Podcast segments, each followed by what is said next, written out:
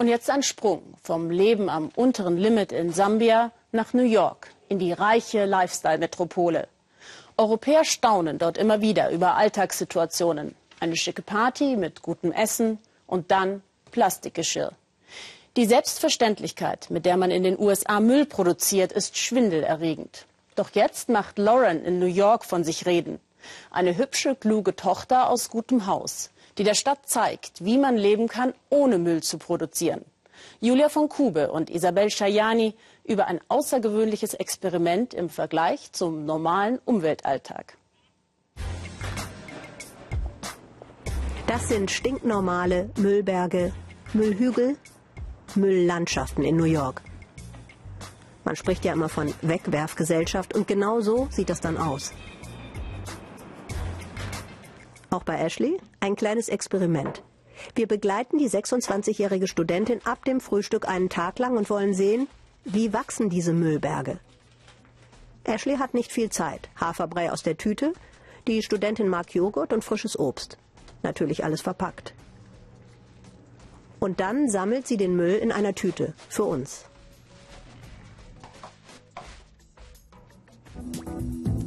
Und jetzt möchten wir Ihnen Lauren Singer vorstellen. Sie sorgt in New York nämlich für Schlagzeilen, denn sie behauptet, sie verursache fast keinen Müll, der nicht recycelt werden kann. Seit zwei Jahren schon. Viele New Yorker fragen sich, wie soll das gehen? Die Zahnpasta hat sie selber gemixt. Ihre Zahnbürste ist kompostierbar. Lauren passt irgendwie so gar nicht in unser deutsches Klischee vom Öko-Freak. Das ist so ein weit verbreitetes Missverständnis, dass du so ein bestimmter Typ sein musst, um umweltbewusst zu leben. Aber das stimmt einfach nicht. Wirkt so, als wäre das für Lauren kein unangenehmer Verzicht, sondern ein schicker Lifestyle. Sie benutzt keine Kaffeekapseln und keine Milch aus Plastiktüten. Also ich war wirklich gegen die Öl- und Gasindustrie. Dabei habe ich eines ihrer Hauptprodukte benutzt, nämlich Plastik. Und da habe ich verstanden, ich muss etwas verändern, aber das bedeutet eben nicht weniger Plastik. Ich musste lernen, Plastikprodukte ganz zu vermeiden. In New York ein seltener Anblick. Nur Einmachgläser, keine bunten Verpackungen.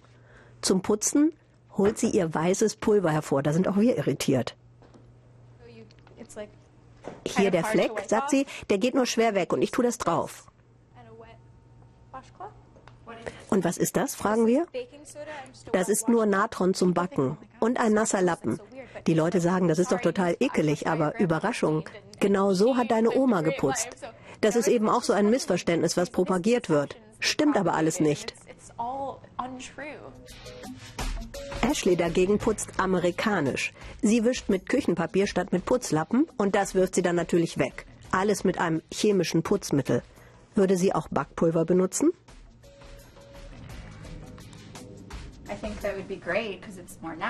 Wäre natürlich toll, wäre auch besser für die Umwelt, aber so ist es einfacher mit den Fertigprodukten. Ich weiß auch nicht, ob es genauso sauber wäre. Sie muss zur Uni und es läuft sich irgendwie besser mit so einem hübschen Coffee to go. Nur am Rande. In New York gibt es allein 800 Coffeeshops, die nur Kaffee für unterwegs verkaufen. Ein Riesengeschäft und irre viel Müll. Wieder was für die Tüte. Lauren genießt auch gerne, aber eben nicht im Vorbeilaufen. Kann ich diesen Grünkohlsalat haben und würde es Ihnen was ausmachen, die Serviette wieder zu verwenden? Die Kellnerin nimmt sie höflich mit. Das weitere Schicksal dieser Serviette bleibt ungeklärt. Lauren achtet darauf, dass das Essen aus der Region kommt und es kein Plastikgeschirr gibt. Zurück zum Experiment. Wie Sie sehen, sehen Sie wieder Verpackung. Ashley holt sich einen Salat zum Mitnehmen. Macht halb New York so. To go eben. Und to go macht Müll. Lauren auf dem Weg zum Supermarkt. Mindestens 40 Minuten ist sie hierher unterwegs.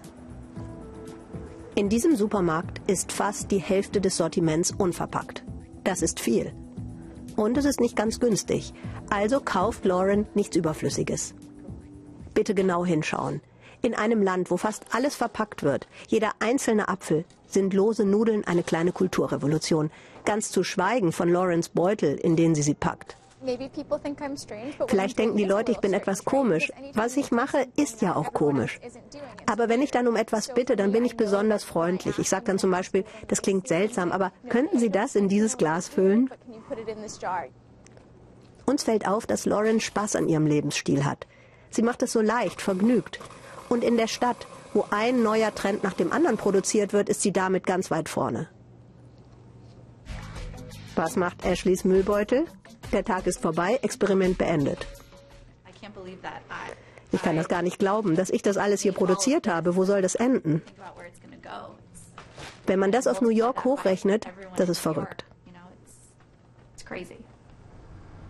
Lauren hat auch gesammelt. Sie zeigt uns ihre Bilanz. Das ist mein ganzer Müll aus den letzten beiden Jahren. Im Vergleich zu den New Yorker Mülllandschaften ist das schlicht nichts.